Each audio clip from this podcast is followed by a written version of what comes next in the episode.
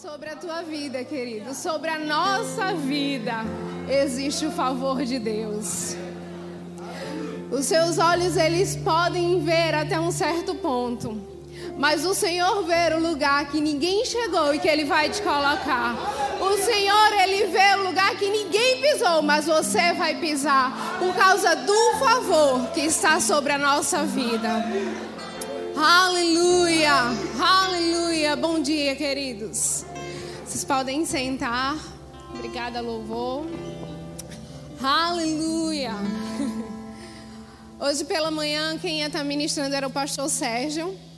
Mas a gente teve que fazer uma troca, porque não sei se vocês sabem, mas hoje está acontecendo o Enem, né? E ele é professor, e ele foi convocado para estar lá no final. Ontem, foi ontem, né? Ontem ele foi avisado que teria que estar lá trabalhando. E a gente fez essa troca, mas eu acredito que aquilo que está no coração de Deus, ele vai ser passado hoje de manhã. Amém? Aleluia. E a gente vem com um tema poderoso, querido, todo domingo de manhã. E todas as quintas-feiras nós temos focado em temas para que a gente possa crescer em unidade, em sabedoria, em comunhão e numa só visão. Amém? Aleluia. E hoje pela manhã nós vamos falar sobre começar bem e terminar bem. Amém? Queria que a gente abrisse lá em Hebreus 12, 1.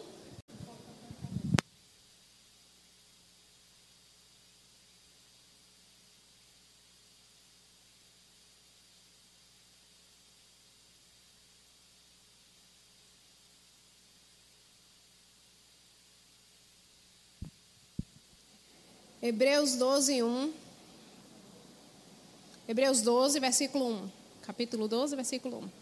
Diz assim: Portanto, também nós, uma vez que estamos rodeados por tão grande nuvem de testemunhas, livremos-nos de tudo o que nos atrapalha e do pecado que nos envolve, e corramos com perseverança a corrida que nos é proposta, tendo os olhos fitos em Jesus, autor e consumador da nossa fé.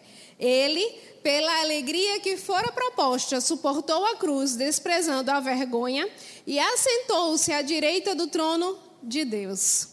Amém? Aqui em Hebreus 1 ele fala: estamos rodeados de uma grande testemunha, grande nuvem de testemunhas, e livremos-nos de tudo que nos envolve e corramos a nossa carreira com perseverança. Amém? Queridos, todos nós temos um propósito aqui na terra. Você não nasceu em vão. Quando o Senhor ele te fez, ele já tinha o plano da sua vida preparado. Ele não fez você e disse assim: "É, eu vou fazer o quê com Catarina mesmo? Ela está lá na terra, está prestes a nascer. E agora? E aí, vocês têm alguma ideia do que ela vai fazer? Não, não, não. Quando ele fez, ele já disse: Ei, isso aqui está preparado. Eu vou fazer Catarina para que ela cumpra isso aqui para a vida dela. Assim, querido, é você também. Deus ele já tem um plano para a sua vida antes que você nascesse. Amém? E quando a gente é, tem intimidade com o Pai, quando a gente se achega na presença dEle, quando a gente busca Ele, Ele vai falando coisas ao nosso coração para que nós possamos é, fazer, colocar em prática, agir em cima daquilo que ele está falando. É, eu estava lendo, estudando, né? E a palavra carreira, ela fala de dois, dois termos, né? Um é aquilo que Deus já colocou na palavra dele, certo? É um plano que Deus já tem estipulado na palavra dele, que é para todo mundo. Amém? Plano da cura, plano da salvação, da libertação, plano de prosperidade. Todos nós temos direito. Amém? De seguir esse plano e de andar nesse plano.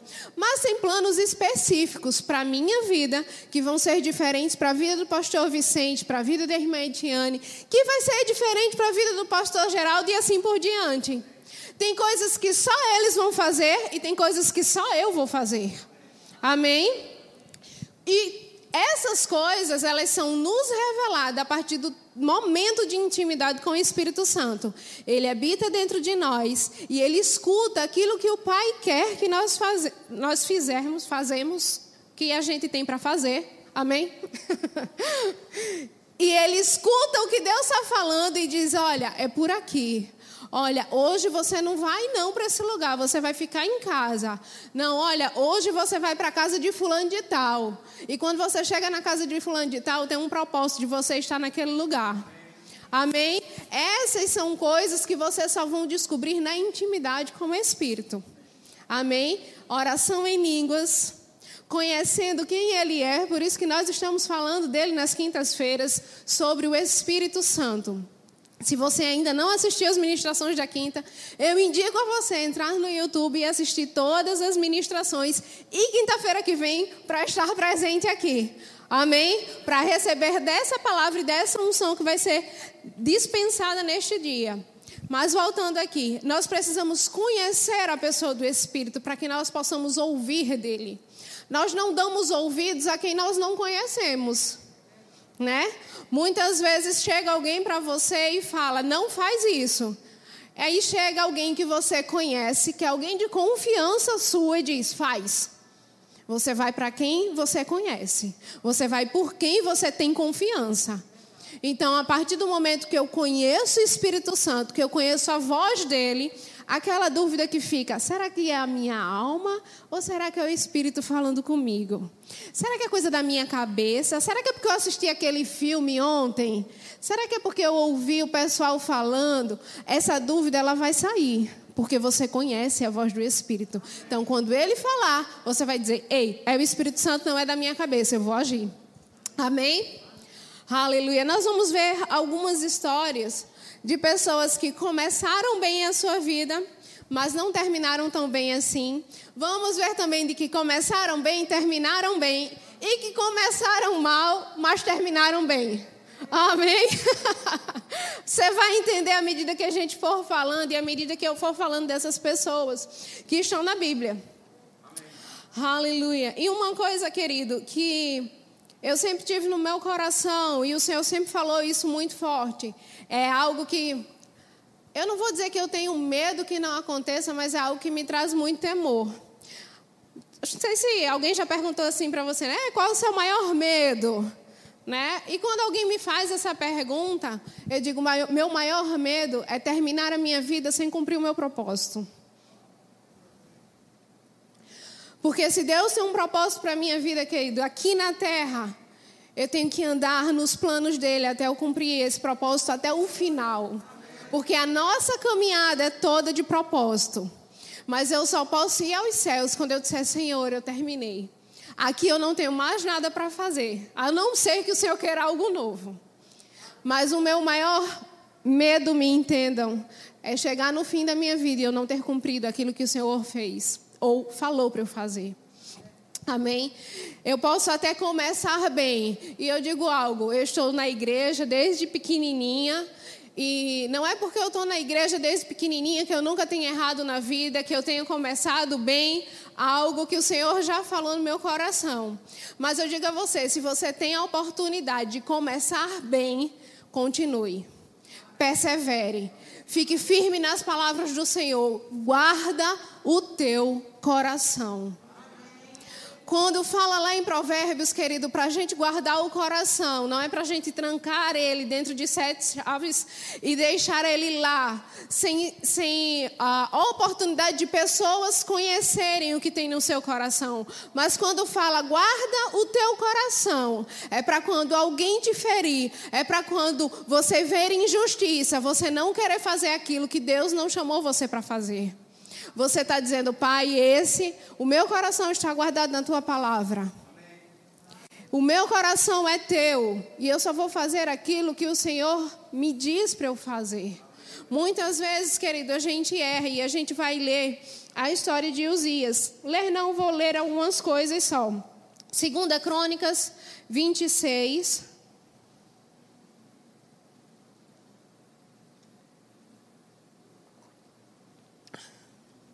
Segunda Crônicas 26, no versículo 3.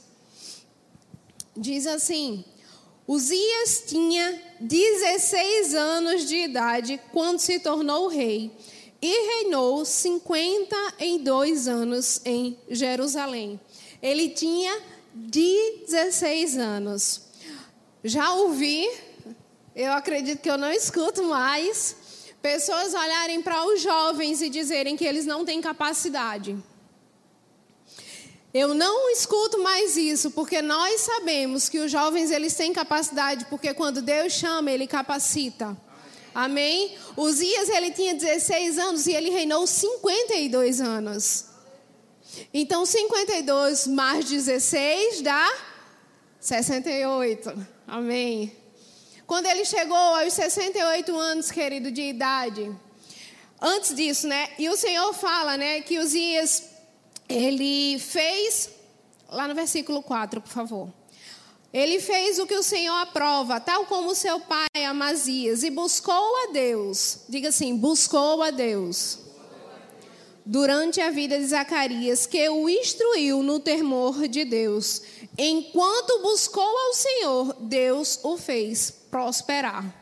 Se você continuar lendo, você vai ver que Uzias ele foi para guerras, ele fez armamentos, ele criou coisas que não existiam, ele foi próspero, ele foi inspirado por Deus para produzir coisas que ainda não existiam para aquela época e para ganhar batalhas. Então ele prosperou enquanto ele buscava a Deus. Mas preste atenção numa coisa: ele buscava a Deus durante toda a vida de Zacarias, que o instruiu. Existia uma pessoa que instruía ele a fazer as coisas. Não pense que porque é o meu propósito, eu não preciso de alguém para me instruir. É o meu propósito, eu não preciso de um mentor, de um pastor, na verdade. Você precisa de um pastor para estar tá instruindo e te direcionando na visão que Deus colocou para este tempo. Amém? Tem pessoas que acham que ficar em casa, nada contra quem está em casa agora, mas eu creio que você que está em casa vai estar hoje à noite aqui na igreja. Que as pessoas que estão em casa fiquem. Ah, ah não, a minha igreja agora é pela internet. E começa a assistir um culto, dois, três, e começa a se acomodar no sofá da sua casa, no conforto do seu lar. E esquece, querido, que você precisa de alguém para instruir a sua caminhada. Diga assim: eu preciso de um pastor. Eu preciso de alguém que me instrua a viver as verdades da palavra de Deus. Nós temos o Espírito Santo? Temos, mas nós precisamos de homens guiados por Ele também para estar sobre as nossas cabeças, sobre a nossa vida. Nosso pastor Emílio e nossa irmã Verônica, eles estão aqui como cobertura espiritual. Nós precisamos deles, nós precisamos da visão que está no coração dele. Então, nós precisamos desses dois homens, homem e mulher de fé, de coragem, aqui neste tempo. E sabia que eles, eles não estão só eles respondem a outras pessoas que respondem a outras pessoas e assim consecutivamente. Nós, queridos, estamos inseridos no ministério sério e que cumpre aquilo que a palavra fala. Amém? E Uzias, ele buscou ao Senhor e prosperou enquanto buscou ao Senhor. Só que Uzias esqueceu de guardar o seu coração depois de 68 anos. Depois de 52 anos reinando, buscando ao Senhor, ele esqueceu de guardar o seu coração. E a gente vai ver isso lá no versículo 15. Perdão, no 16, que diz assim: ah, Entretanto, depois que Uzias se tornou poderoso, o seu orgulho provocou a sua queda. Ele foi infiel ao Senhor, o seu Deus, e entrou no templo do Senhor para queimar incenso no altar de incenso. O sumo sacerdote Azarias e outros 80 corajosos sacerdotes do Senhor foram atrás dele. Eles o enfrentaram e disseram: Não é certo que você, Uzias, queime incenso ao Senhor. Isso é tarefa dos sacerdotes, os descendentes de Arão consagrados. para queimar incenso. Saia do santuário, pois você foi infiel e não será honrado por Deus, o Senhor. Para um pouquinho aí. Uzias, ele tinha tanto poder. Ele era conhecido por ser um homem próspero, por poder tantas coisas que ele achava que podia fazer o propósito de outra pessoa. Quando Deus te consagra para algo, querido, Ele consagra a você. O pessoal do louvor é consagrado para o louvor. Eu já passei pelo louvor, mas eu acredito que foi por um período de caminhada. Eu sei que não é o meu chamado.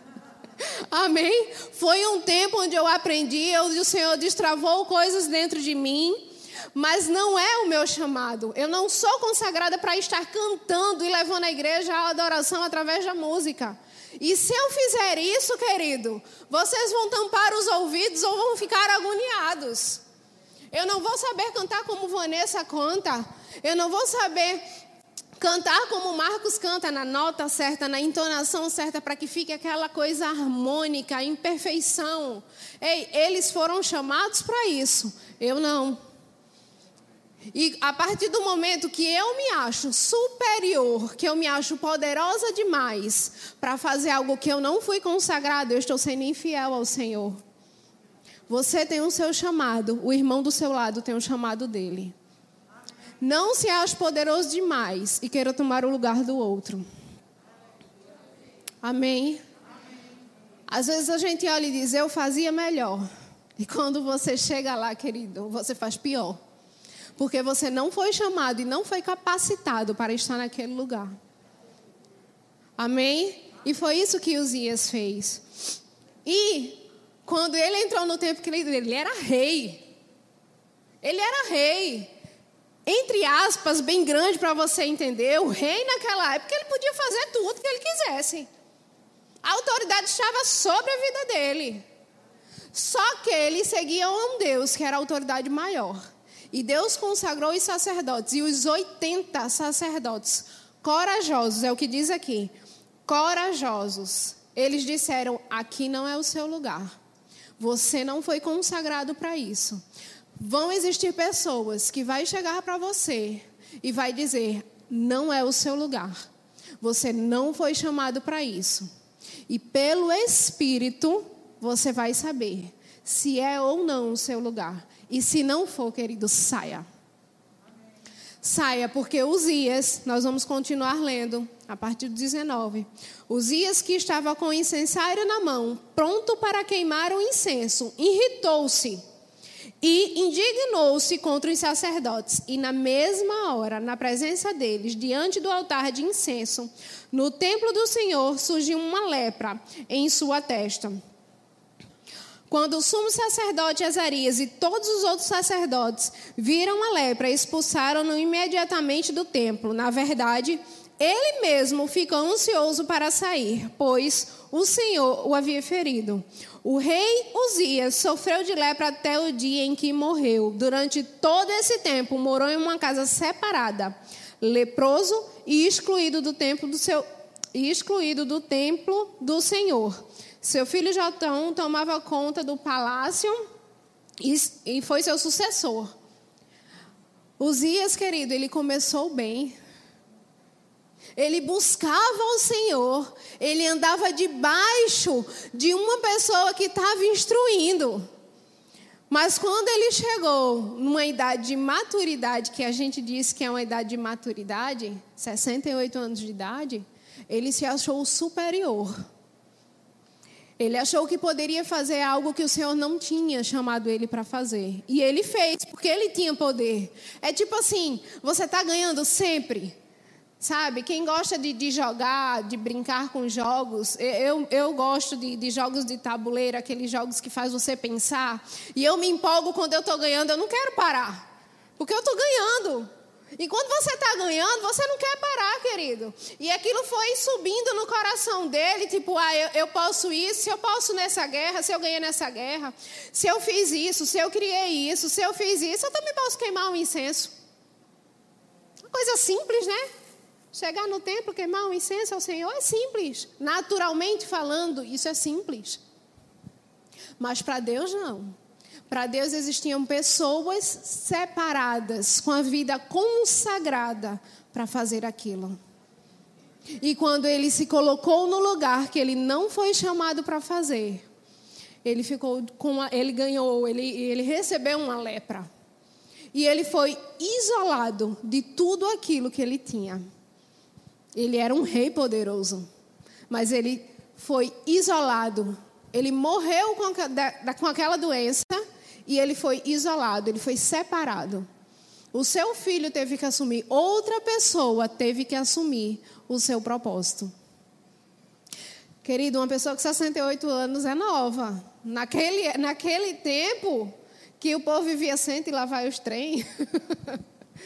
né? Ele viveu isolado, separado. E ele morreu lá. Fala depois que ele foi enterrado ah, no local da sua família, dos reis, mas ele não foi enterrado no lugar de rei. Ele foi, ele foi enterrado no, no mesmo lugar, mas não no lugar de rei. Vocês entendem? Porque ele tinha lepra. E quem tinha lepra naquela época não podia ser enterrado no mesmo lugar dos outros. Porque os outros tiveram uma vida santificada, consagrada. E ele não. Amém? Mas nós somos um povo que guardamos o nosso coração e que não desejamos o lugar do outro. Amém? Aleluia! Aleluia! E outra coisa, queridos, que nós também podemos aprender com os dias é buscar a Deus. Amém? Quando nós buscamos a Deus, nós prosperamos. Existem, é, eu, é, eu, já falei, eu acredito que isso aqui, ou foi nos jovens, eu não lembro, mas tem pessoas que dizem, ah, você tem que aprender com o erro dos outros, você tem que aprender com a vida dos outros. Tem gente que não concorda, eu concordo. Eu prefiro quando eu olho alguém errando, eu digo, opa, por ali não. Fulano caiu, eu não vou cair não. Né? E aqui a gente pode dizer, deu certo com os dias, Deu certo com tantos outros a Bíblia que buscaram o Senhor, vai dar certo comigo também. Porque buscar o Senhor é princípio. Ele fala lá na frente: buscar em primeiro lugar o reino dos céus, de Deus. E as demais coisas vos serão acrescentadas. Amém? Só para finalizar os dias, ele pensou que era forte, mas ele era forte. Ele, nesse momento, ele não tinha unção de Deus para isso. Ele foi forte na sua força. A palavra do Senhor diz que nós somos fortes e podemos todas as coisas em Deus, que é Ele que nos fortalece. Sem Deus, você não pode fazer nada. Então, se Deus não mandou você fazer, não vá, porque você não vai poder fazer nada. Amém? Uma outra pessoa, querida, eu vou parafrasear alguns deles e vou em alguns versículos para a gente achar, mas depois, se você quiser, você pode me pedir os, os versículos e os livros certos da vida deles ah, foi Moisés. Moisés nasceu num tempo em que eram para todos os bebês, bebês morrerem, né, serem matados. A mãe dele, por estratégia divina, colocou ele no rio, perto da princesa. Ele foi adotado, foi cresceu e foi instruído é, na sabedoria e no conhecimento egípcio. E ele foi lá ele cresceu com aquele povo. E ele disse assim: Vou ali visitar os meus irmãos hebreus, quando ele descobriu que ele era um hebreu.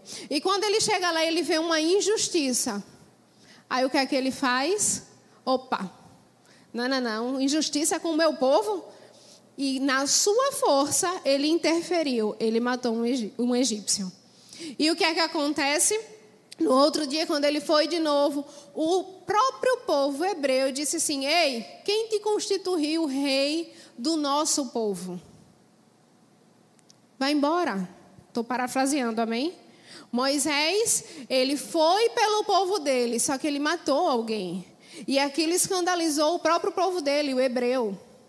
E eles disseram para Moisés: Ei, quem te constituiu rei do teu, desse povo? Moisés volta para casa, se afasta, vai para o deserto, fica isolado. Só que Moisés ele tem um encontro com Deus. Quando nós temos, querido, um encontro com Deus, a nossa vida muda. Amém? Moisés teve um encontro com Deus e Deus disse a ele: Ei, volta, porque é você que vai libertar esse povo. E Moisés voltou e libertou o povo E quando Moisés, querido, está no deserto de volta, já com todo o povo de Israel livre, o povo começa a murmurar e a reclamar. E aí Moisés chega para o Senhor e diz: Deus, olha, o povo está com sede, está com fome, e o Senhor providencia. E o Senhor só providencia. E eles começam a vivenciar milagres. Começam a vivenciar milagres. Mas chega um minuto, querido, acho que é lá em Números Números 20. Números 20. É, o povo está com sede e está com fome e começa a reclamar a Moisés. E eu acredito que Moisés, como um líder, ai meu Deus, tanta gente falando no pé do ouvido dele. Imagina. Você já se imaginou? Às vezes vem dois, três falar com você ao mesmo tempo, você fica baratinado. Imagina um monte de gente reclamando, murmurando, enchendo o saco da pessoa, assim, tipo. E a pessoa começa a se sentir sufocada. E Moisés vai, fala com Deus e Deus diz: Olha, diz a rocha, fala para ela que vai sair água dela. Moisés estava tão irritado de escutar o povo murmurando. Sabe o que é que Moisés faz? Ele fere a rocha. E por causa disso, Moisés ele não entra na terra prometida. Moisés, na sua caminhada, ele começou bem. Amém? Ele foi livre. Ninguém matou Moisés, ele foi adotado pelo egípcio. Na sua caminhada, ele, opa, tropecei. Matei um egípcio. Aí o povo não o reconhece. Ele vai para o deserto. O Senhor tem um encontro com ele e diz: É você que vai libertar o povo. Eu estou te capacitando para isso. Ele, opa, se ergue e volta para o caminho. E Moisés continua a andar. Muitas vezes, querido, a gente acha que o nosso propósito aqui na terra vai ser mil maravilhas. Deitar na rede, tomar uma aguinha de coco e comer um camarãozinho de vez em quando olhando para o mar. Não. Vai ter gente ali, ó, buzinando no seu ouvido. Você vai ter que ter paciência. Vai ter gente que vai te esticar de todos os lados, possíveis e imaginários. E você tem que se manter aqui, ó. Oh, Pai, obrigada. Eu estou olhando para ti, é no teu foco. Eu estou olhando para ti, é só o Senhor que importa. Deixa as pessoas arrancarem os cabelos aqui do seu lado. É engraçado, querido, porque a gente tem uma experiência dessa, pelo menos eu vivencio. Às vezes a gente está trabalhando aqui, acontece alguma coisa e pense no homem que é tranquilo e manso. É o seu pastor? Eu chego no gabinete dele, pastor, porque. E ele lá, assim, sentado, sereno, olhando para mim. E eu, não, porque. E ele, aham, tá certo. É, faça assim, vai dar certo. E eu fico, eu falei tanto, fiz tanto, e ele faz, faça assim que vai dar certo e pronto, parece que está tudo resolvido. Aí eu volto lá para dentro, faço do jeito que ele disse, e depois eu volto, e deu certo, viu? deu certo. Querido, é assim, ele é um exemplo para a minha vida, o Senhor é um exemplo para a minha vida nessa questão também.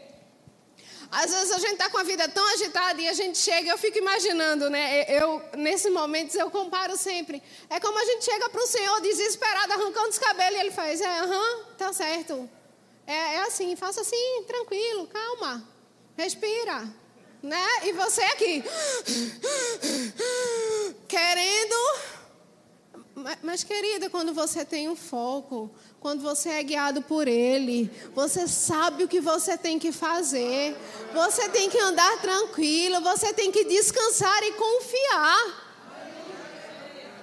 Moisés se desesperou, só que deixa eu dizer uma coisa: o povo bebeu água.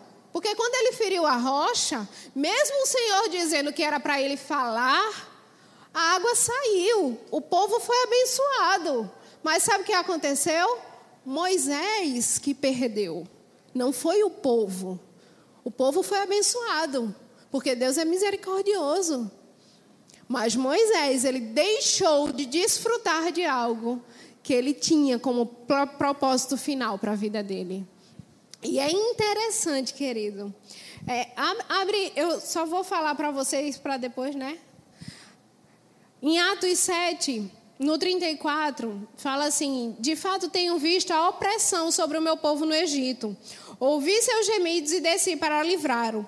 Vem agora e eu o enviarei de volta ao Egito. Isso é o Senhor falando para Moisés, para ele voltar, quando ele teve um encontro com Deus, para ele voltar para o Egito.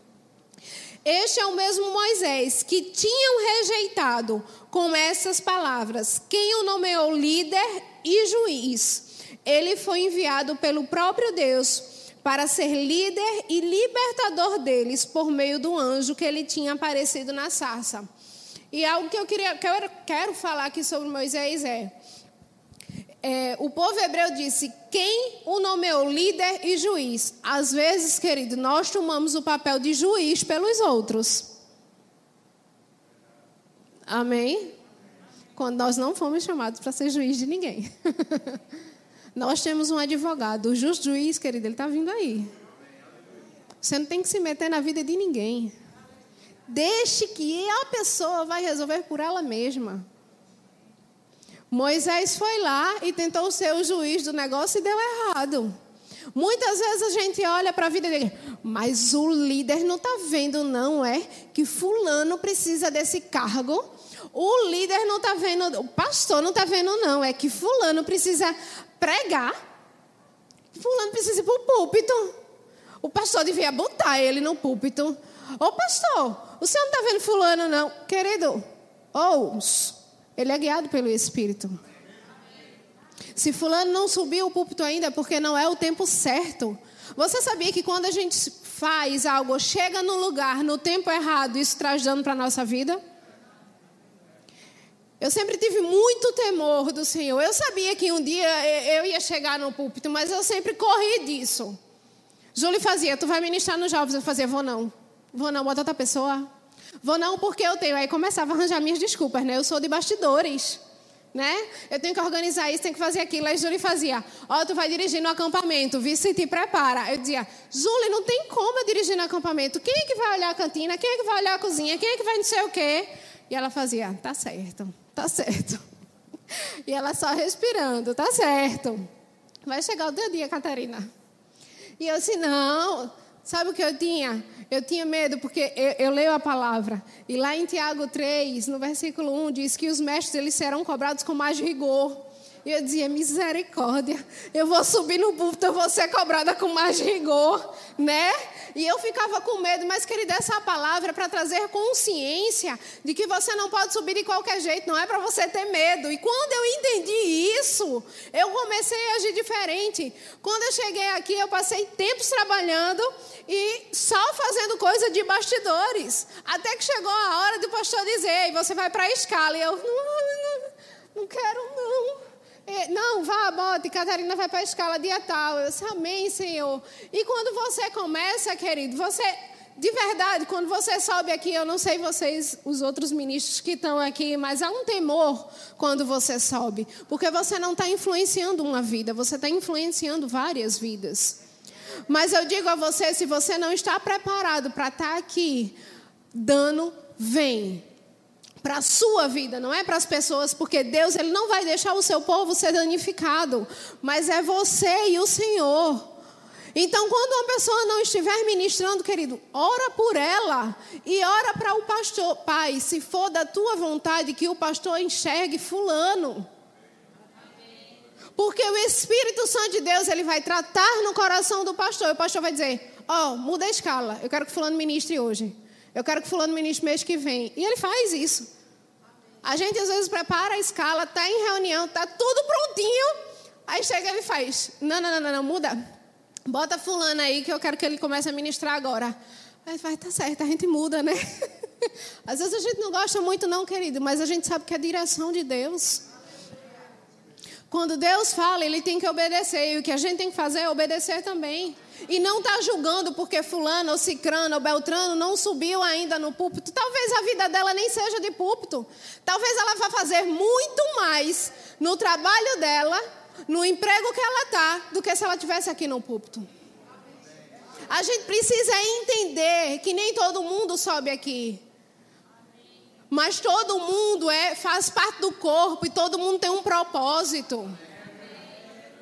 Se não chegou a sua vez, mas está dentro do seu coração que você vai subir em um púlpito para ministrar, seja esse ou seja outro, querido, busque ao Senhor, consagre a sua vida a Ele e ore.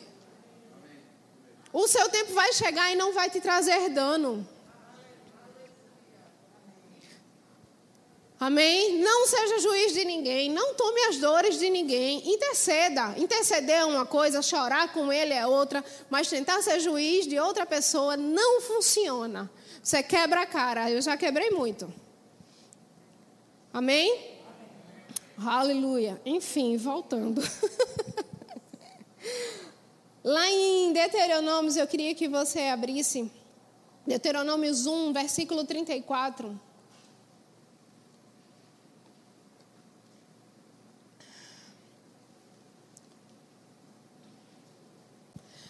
Ainda sobre Moisés, amém?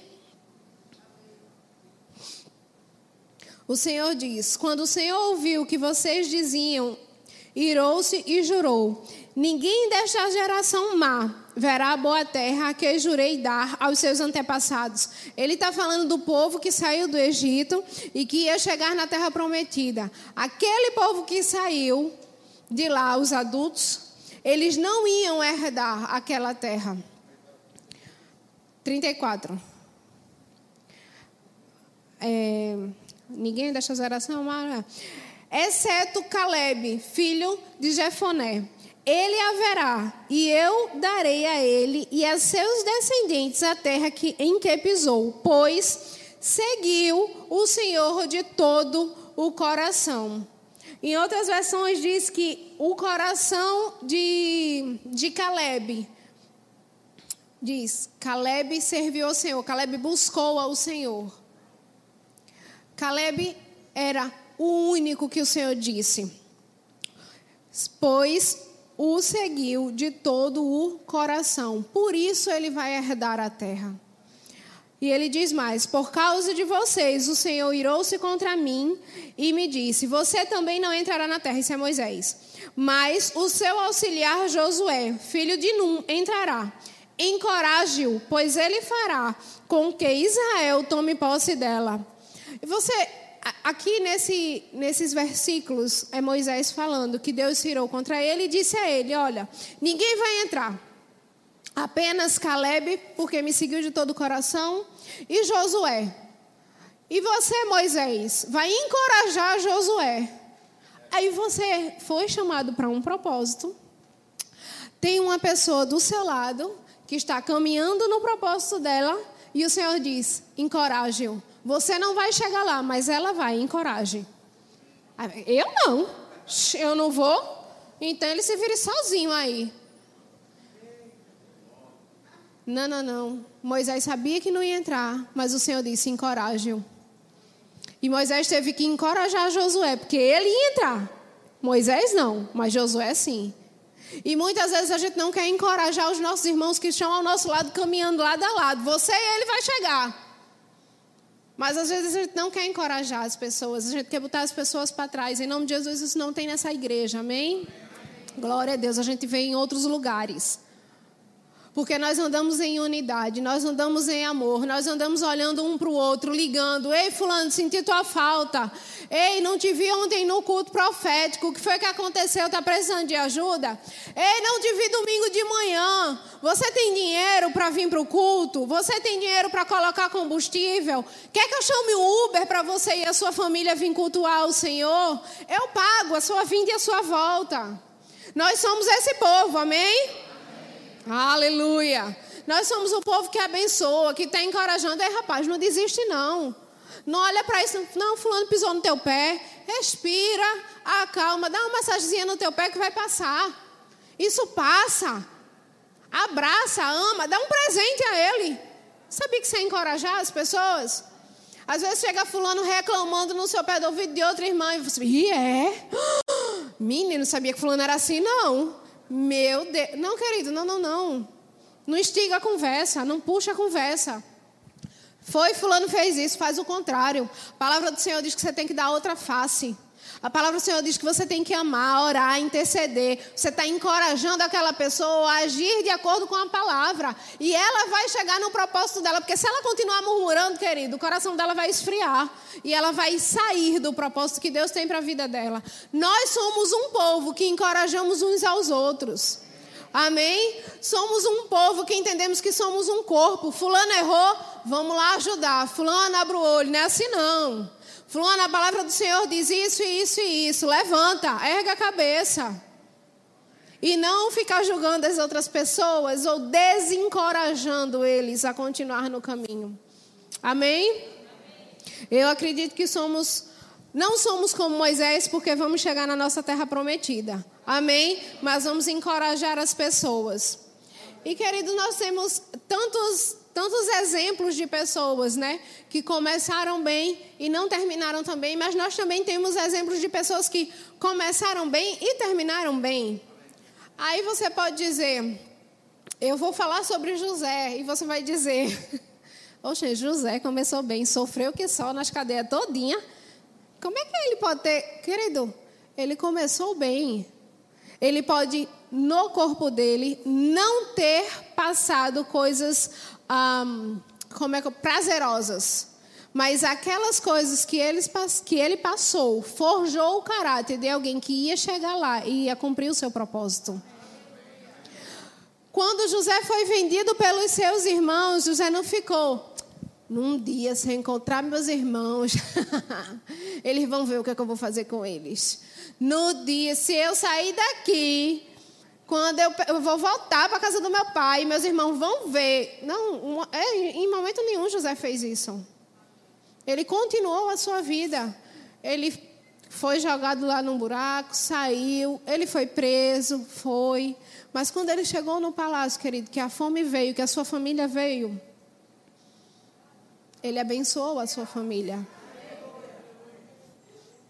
E às vezes um irmão que está do seu lado, Dá um chutinho de leve em você. Um chutinho só assim na canela, aqueles que dói. E você já começa a praguejar. Você está indo para o caminho errado. Mas a partir do momento que você fica caladinho, em oração, quando você chegar no lugar e seu irmão precisar de você, você vai dizer: Eu te abençoo. Eu vou te abençoar. E assim foi José. Principalmente irmão de sangue, né? Você que tem mais intimidade, né? Tem aquela coisa, às vezes você está dentro de casa e surge algum tema, alguma coisa, e você começa a conversar e, e, e ferve o, o, sangue lá e você começa a falar um pouco mais alto e a briga começa a passar do limite que deveria. E eu fico imaginando José, ele foi vendido. Meu Deus do céu, que desprezo! Era para ele se sentir a pior pessoa do mundo. E quando os irmãos dele chegassem diante deles, era para eles darem um troco. Isso é a natureza humana, que ensina você a se vingar. Mas a natureza de Deus é: ei, eu, lembra de mim? Eu sou José, eu vou te abençoar.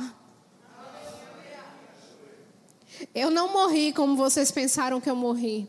Eu vivi, cumpri o meu propósito e estou nele. E por causa da sabedoria que está em mim, vocês estão sendo abençoados. Porque, querido, José, ele teve que ser sábio. O propósito de José para aquele tempo era ser um bom administrador. Quando Deus revelou o sonho a ele, ele sabia que vinha sete anos de fartura e sete anos de escassez. Se José não soubesse administrar o tempo da fartura, quando chegasse a escassez, o povo ia perecer, mas ele soube administrar. E o propósito dele foi cumprido no tempo da escassez. E ele pôde abençoar aqueles a quem fizeram mal. Que coração! Amém? Outra pessoa, querido, que não começou bem, eu já estou terminando, mas que terminou, cara, ele é um grande exemplo para a gente é Paulo. Nossa, lá em, em, em 1 Coríntios 15, versículo 9.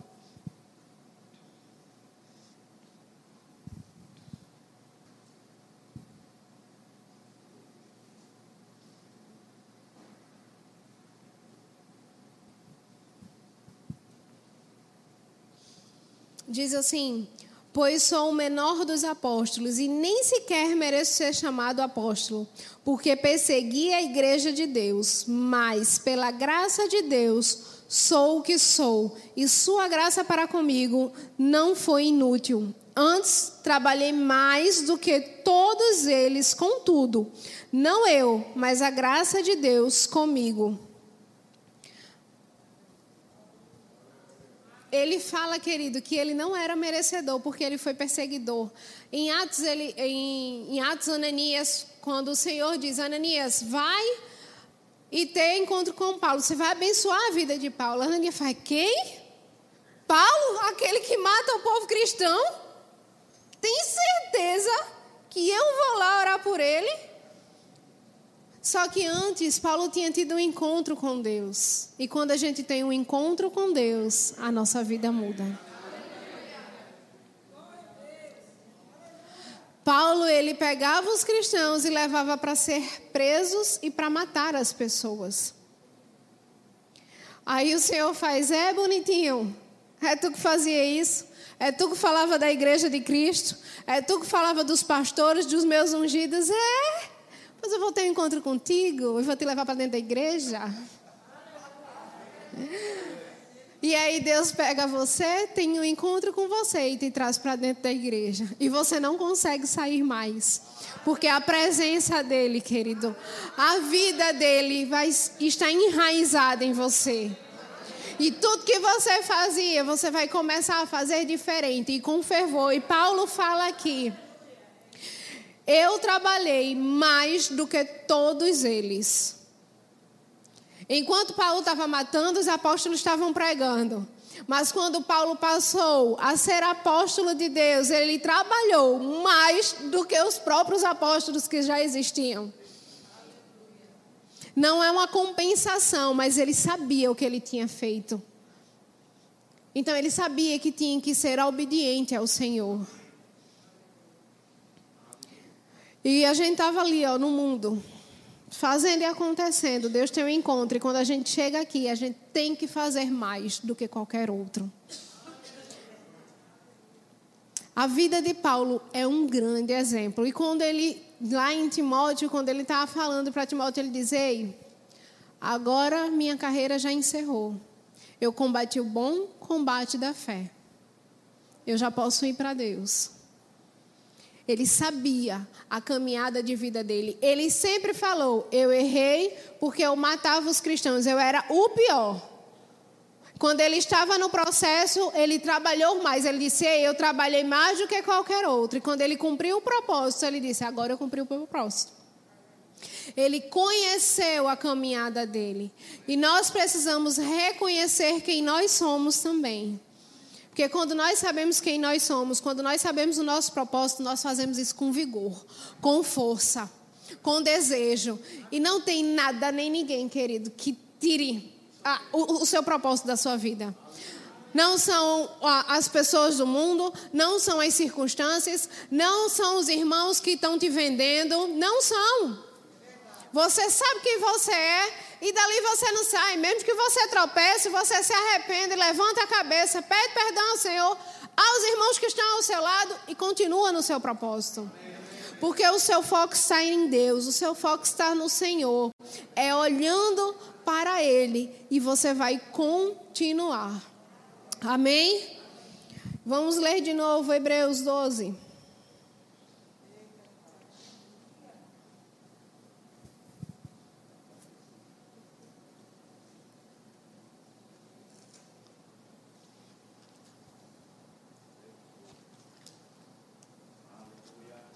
Hebreus 12, 1. Portanto, também nós, uma vez que estamos rodeados por tão grande nuvem de testemunha, livremos-nos de tudo o que nos atrapalha e do pecado que nos envolve, e corramos com perseverança a corrida que nos é proposta.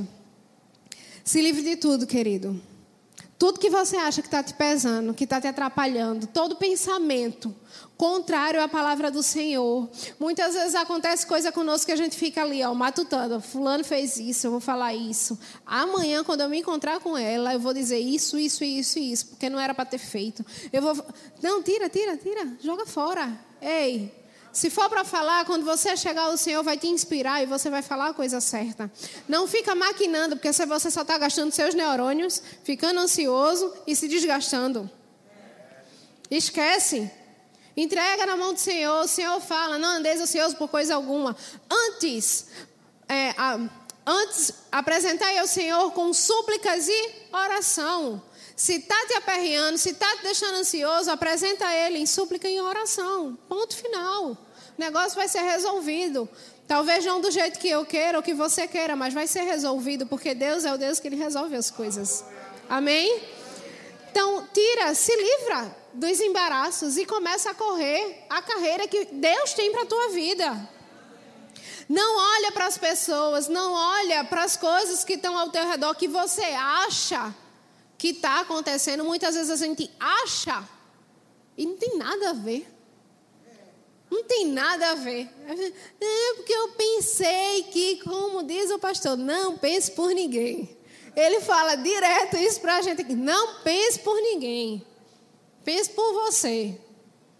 Não pense por ninguém, não pense que fulano está achando. Não, vai, fulano pode estar tá nem aí para você, meu amigo. E você achando que ele está pensando, e você começa a se angustiar por algo que nem está acontecendo. Joga fora isso, joga fora. Se você está achando algo e está de como, vai no irmão logo e, e resolve. Ó, oh, irmão, está acontecendo, tá, tá acontecendo isso mesmo? Não, tá não. Amém. Glória a Deus. Eu queria te pedir perdão. Pronto, resolve, ponto. Fica remoendo nada dentro de você. Joga, isso é um peso. Isso é um peso. E outra coisa, persevera. Serginho, hoje de manhã, estava falando na consagração de líderes e ministros, e é engraçado que ele estava falando, estava dando um exemplo, né? Que quando a gente pegar a BR, a gente vai ah, vai andar com velocidade. Ele estava falando que hoje nós precisávamos passar a primeira marcha, que é a marcha de força, né? arrancar tocos. Mas quando a gente chegar na BR, a gente vai começar a andar com velocidade. E ele falou da BR-101, que é a BR que corta praticamente o Brasil inteiro. Aí, acho que foi Cris que estava do meu lado, eu até brinquei com ela. Assim, a BR-101, onde for bom, né? A gente vai correr. Porque tem uns pedaços aí meio capenga, né?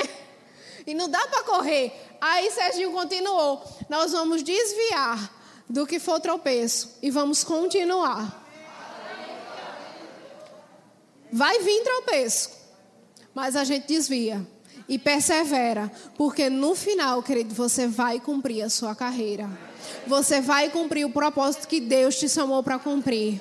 Você vai chegar no final e você vai dizer: Deus, muito obrigada, porque eu consegui cumprir o meu propósito com o Senhor. Nada me atrapalhou, porque o meu foco, os meus olhos estavam fitos em Ti. Nenhuma doença, nenhum medo, nenhuma fofoca. Isso não me atrapalhou, porque os meus olhos estão fitos em Ti. Amém? Aleluia. E eu creio, querido, que como igreja e corpo do Senhor, nós vamos estar encorajando um ao outro a chegar lá, a cumprir essa carreira e a obedecer aquilo que Deus tem para as nossas vidas. Amém? Aleluia.